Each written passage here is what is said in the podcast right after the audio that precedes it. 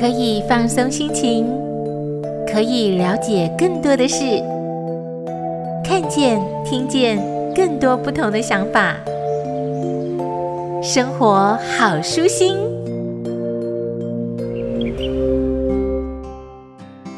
朋友们好，我是小妍。透过《追星暮云》这本书，可以了解星云大师如何用身教、言教影响教导弟子。作者是佛光山法宝堂堂主，同时也是义工会会长慧平法师。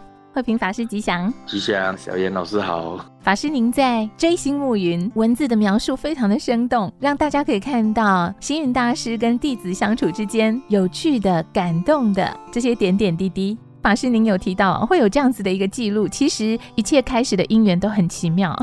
对对，我就是 最早就是有一天写在赖上了，就被大家传传传，然后后来我才慢慢写脸书的。刚开始是您自己写一些心情啊、分享啊，然后慢慢的有其他的师兄弟就跟你说，你多写一些跟大师的互动。对对对，其实我的第一篇就是那个水蜜桃怎么吃啊，他他那这本书里是最后一篇嘛。可其实我第一篇写的文章就是水蜜桃怎么吃，它其实就是有一次我就有感呐，我去法堂吃水蜜桃，你知道吗？然后呢，那个水蜜桃师傅很感谢我，就说，哎，这个我们去报告事情，他就说，哎，这个有水蜜桃给他们吃，这样，那那世子就拿那个水蜜桃给我们，然后后来我们就报告完就要走了，这样，啊，师傅眼睛本来就不是太方便嘛，他就问说，哎，那水蜜桃吃了没有？这样，那我们就很得意说，啊，有啊，师傅我们拿到了，哦，很大很这个到法堂的水蜜桃果真不一样，哎，师傅我们拿到了，就师傅就说。这个水蜜桃不是这样，是要切好了，坐下来用盘子端出来吃这样。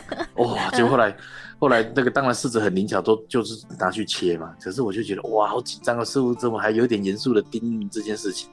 可是你家师傅后来很温暖，他就说：“他说你要知道啊，这个就是会传跟慧屏传院长跟我，他说他们回到都监院去啊，人这么多啊。”啊，那这边如果分呢，又不够分，不分自己吃也尴尬，不如就在法堂吃，吃完了算了，就没人知道啊。因为我觉得师父很细腻，就是他考量到我们的处境哦，事情都还没有发生，嗯、他就在法堂解决这个问题嘛。嗯、然后那时候我就有一点被师傅这个细致触动到，我就把这一段记录下来。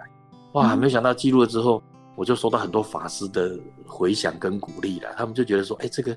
这个你多写啦，那个你很幸运在师傅身边，我们又不见得在他身边。嗯、我写了隔一天呢，他们在澳洲的读书会就用这一篇来做读书的素材这样子。然后，但是因为我我一开始我也不敢多写乱写这样，但是后来我就发现说，其实师傅是一个很公开透明的人，然后他怎么说就怎么做，怎么做就怎么写。所以你看我整本书记录，我也没有特别把师傅给美化神格化，就是他就是一个很平常的生活，但是很大师风范，你知道？我就有写下来，哇，结果后来。一开始是收到法师的鼓励，就让你多写这样。再后来，我收到很多人的私讯，都不认识的，他们就是看到师父的言行，给他生活上的困顿很多的突破的观念，或觉得很有光明。哎，我觉得这个真的很感人，就是没想到你动之笔之后，你你给这世间带来了一些帮忙。所以那时候我想说，哦，如果我这辈子来是来跟大师相遇，那我出这本书应该也这辈子也可以交代了，至少这一辈子做了一件事情，我觉得很有价值，这样。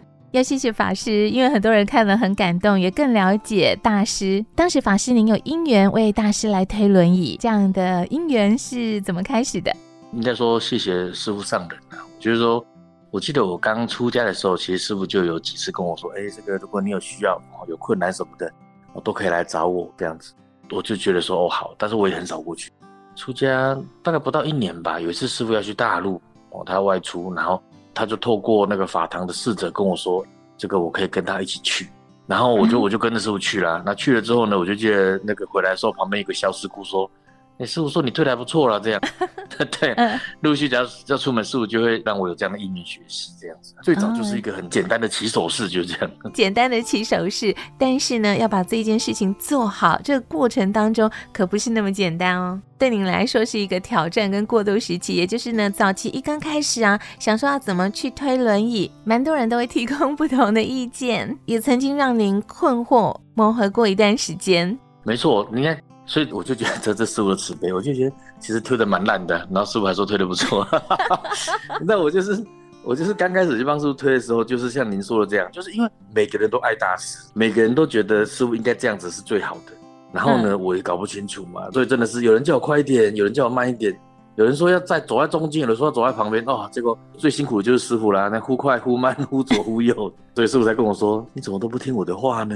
哎，这个我觉得这是一种学习啦。对我来讲，哦，真的，我是谁呢？这个不重要，是我之所以要扮演好的角色才是重点。嗯，就像法师您提到的，扮演好这个角色，即便是在生活当中非常的忙碌。都可以用心去体会生活，阅读书籍、阅读经典重要。在法师您的文章当中，也跟我们分享到，与人互动或者是面对问题、解决问题的这些态度，都是在修行。尤其就在大师身边。没错，我觉得我有一个很幸运的地方，就是第一个，我认为大师本身就是一部大藏经，就是说你从他的演讲讲的内容，他在跟旁边的人讲话的这个过程。其实都会很多的吸收，而且你知道师傅就是信手拈来，出口成章。就是师傅他本身跟人家对话的时候，他可能谈一谈之后，他就讲出一句经典的句子，或者是这个古文观止的句子这样。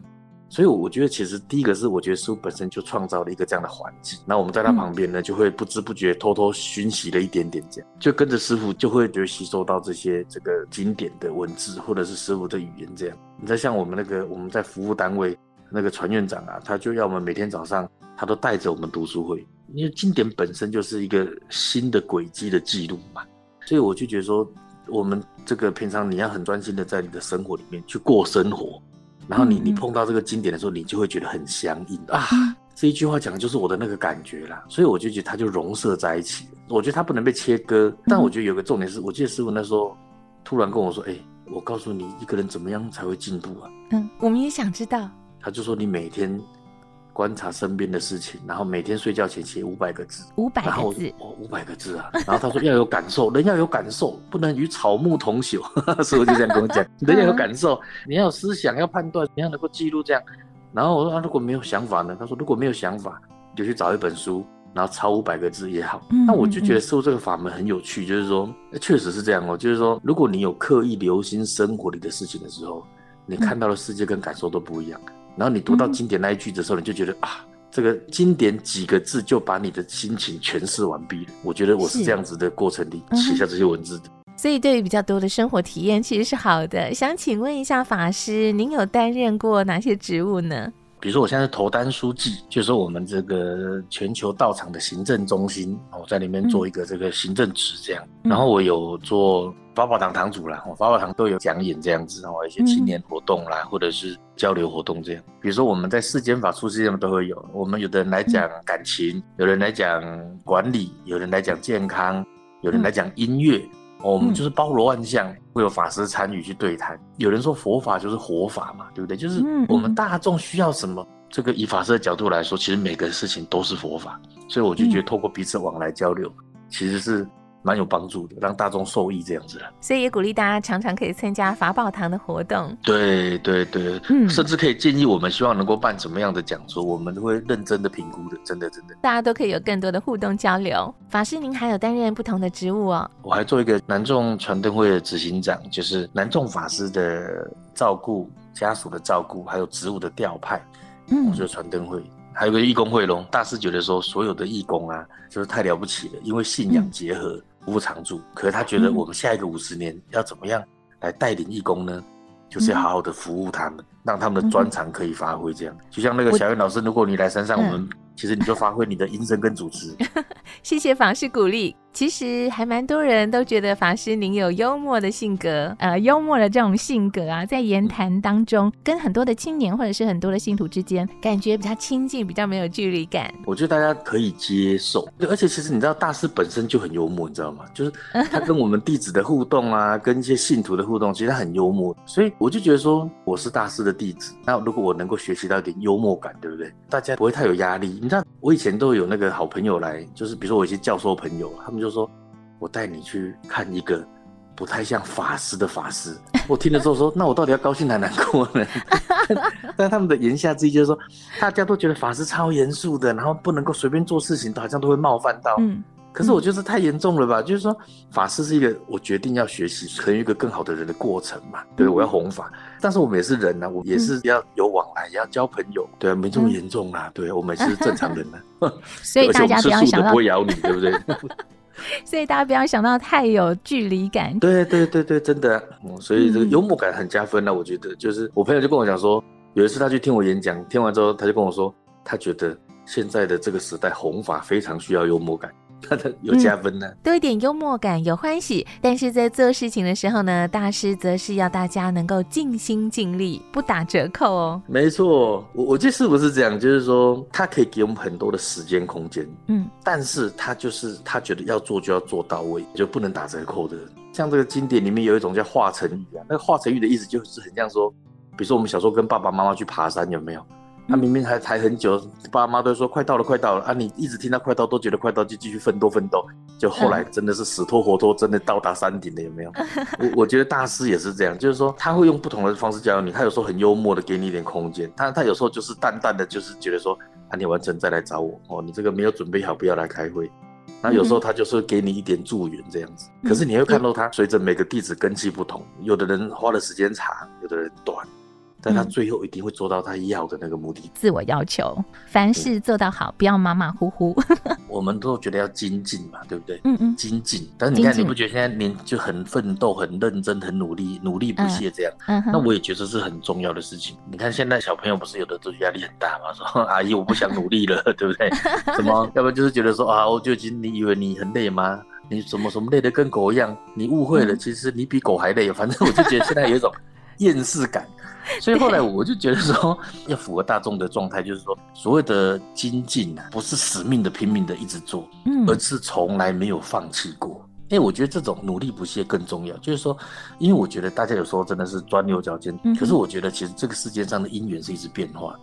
所以我觉得那个态度跟积极性是重点，就是我这件事情我一定要达到，可是我可以取直向前，就是音乐还没有成熟，我就培养音乐，然后等到总有一天会成功，对，但是也不至于放逸这样子。我还有一个工作是做那个佛学院的副院长，南众学部，然后师傅那时候就跟我讲说。现在的时代已经不是那种像你知道，我们是临济宗，你知道吗？临济宗就是那种棒喝教育很猛烈的这样子。嗯嗯。师傅说这个时代不同了，现在对待人还是春风和煦比较重要，还是要因应时代的变化，要做一下调整。对对对，对，大时代有点不一样。这也需要不断的观察。那在法师您的文章当中也有提到，大师呢观察非常的细微，对于每一个人在自己的工作岗位上，他都给予高度的肯定，让人都会觉得自己是被看见了。他永远让身边的人觉得自己很重要。跟着师傅，大家各自有定位，然后每个都很重要，缺一不可。人很期待被看见、被重视啊，对不对？那、嗯、那团队里面有自己一份，哇，就很安定这样子。所以其实我们要学习的也是呢，也要观察，让每一个在我们身旁的人都有觉得他是重要的。对对对，真的真的真的，虽然是学不到，但是多多少少学一点也是赚到啊。哎呦呦呦，透过您的分享，我们都会学习耶。真的哦，哦，对对对，你学到师傅了啦。给人信心，给人欢喜。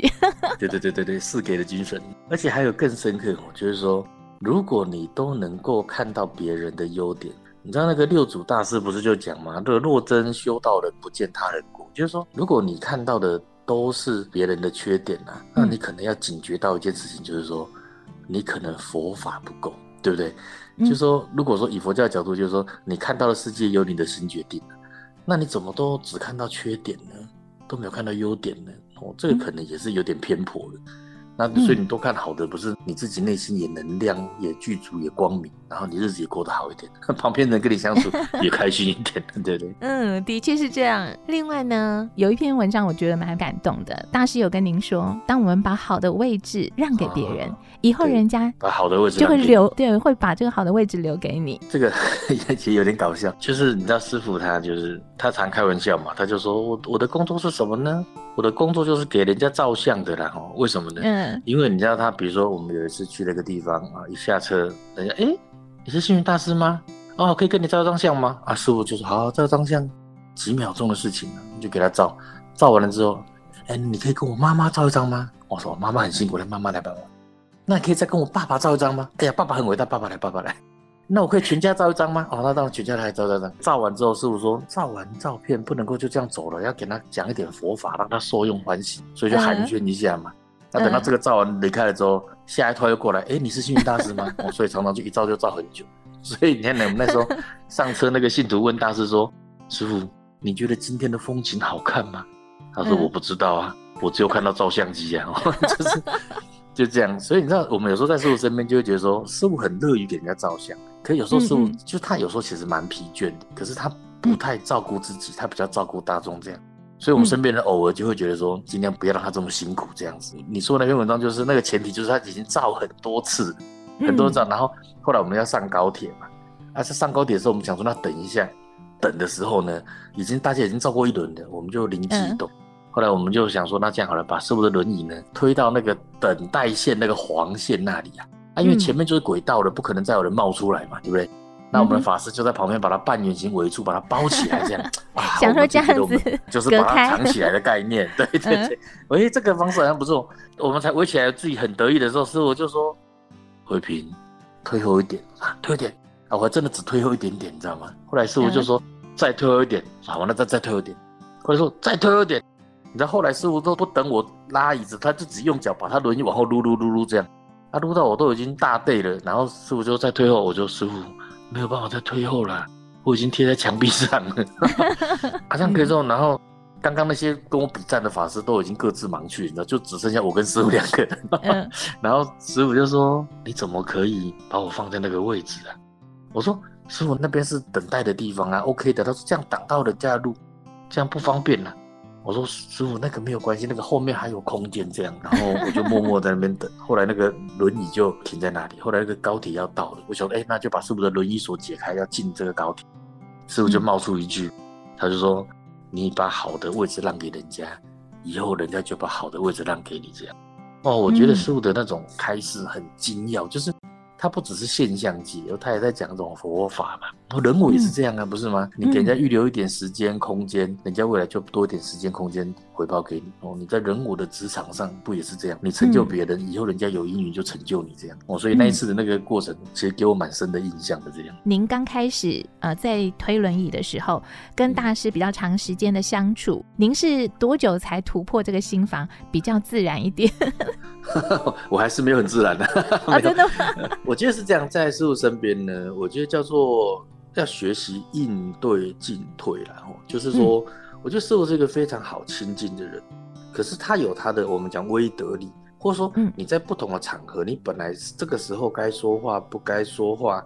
该接话不该接话，这本来就是一个我们做弟子的本分要学习的嘛。嗯、那我觉得大家之所以对大师会有这种尊敬的敬啊、敬畏，嗯、就是说，因为你不知道怎么样做才适合，嗯、对不对？不知道说什么话得不得体，如不如法。对对对，就是这种感觉嘛。而且他是一代大师嘛，对不对？所以其实我在师傅身边，我还是谨慎的。说实在，比如说师傅都会说走跑香，就是我推他轮椅，对不对？只有我们两个人的时候，我们会很多的对话。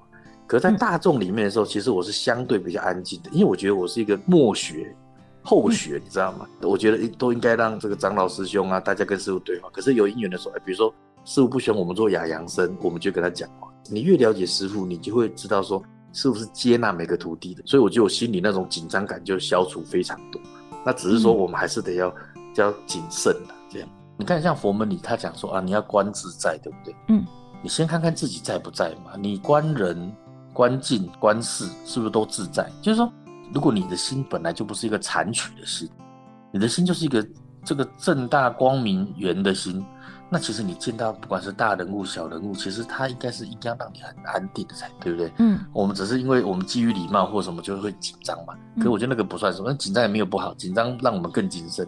就是说，如果我们太过度的客气，那其实我们是不能够承担跟成长的。嗯，所以师傅是他对我们这种徒弟或者是小沙弥，他就说，只要你成才，我愿意为你牺牲的。师傅其实是一个这样子的一个爱护我们这些后学的。学佛是欢喜，是快乐的。那透过您的文章也发现说，哎、嗯，真的，在这个学习佛法的过程当中，并不是那么的严肃，我们可以更生活化，然后用生活去体会。我们有没有透过佛法的学习，让我们的生活更好、更欢喜，嗯、更让身边的人开心快乐？《追星暮云》这本书啊，您自己得到其他读者的回馈，以及您自己有没有什么比较特别的想法？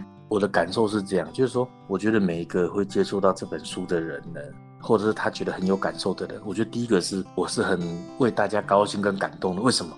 因为我觉得这些人的心里面呐、一定有一块东西是跟星云大师相应的，比如说你相应了他的慈悲，你相应了他的智慧，你相应了他的勇敢，哦，你相应了他的给人欢喜。我觉得他对不管是徒弟或者是信众，他都是一样的心，就是希望我们各有所安，各有所归啦。所以实际上，我觉得我反而我要很感谢这些读者，就是我觉得他们某种程度都是跟师傅有很深的因缘，甚至小小的分身，然后来鼓励我自己这个弟子的。你知道吗？就是说，对我来讲就是这样。他们透过我记录师傅，然后看到之后，然后他们也被鼓舞到了之后，他又来回过头来鼓励这个小徒弟，记录这个文字的小徒弟。所以其实我我就觉得他们也是大菩萨。那当然我也很祝福他们，就是说，在各自的生活里面的困顿里面，他都能够突破，然后面向光明。啊，你看这个师傅一辈子遇到的苦难这么多啊。但是他说他生于忧患，长于困难，然后喜悦一生。嗯，《醉心暮云》这本书是对我来讲，就是说这个师傅的广大的生命的一个小点而已。但是我觉得这个小点叫一即一切啦，或者说一月普现，它这个点呢，只要你跟它相应的，你就能够感受到的。嗯，那有为者亦若是，就是我们其实每个都可以成为大师的一个手、一个眼、一个脚、一个分身哦，那让让这个世界光明嘛。因为师傅他就说我有一辈子的愿望就是。佛光普照三千界，法水长流五大洲嘛，对不对？嗯、问我一生何所愿？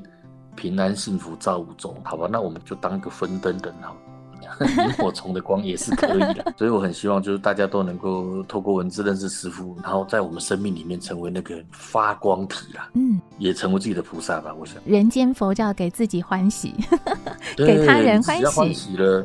别人才能欢喜嘛，嗯、对不对？嗯，嗯没错没错。大家一起做好事，说好话，存好心。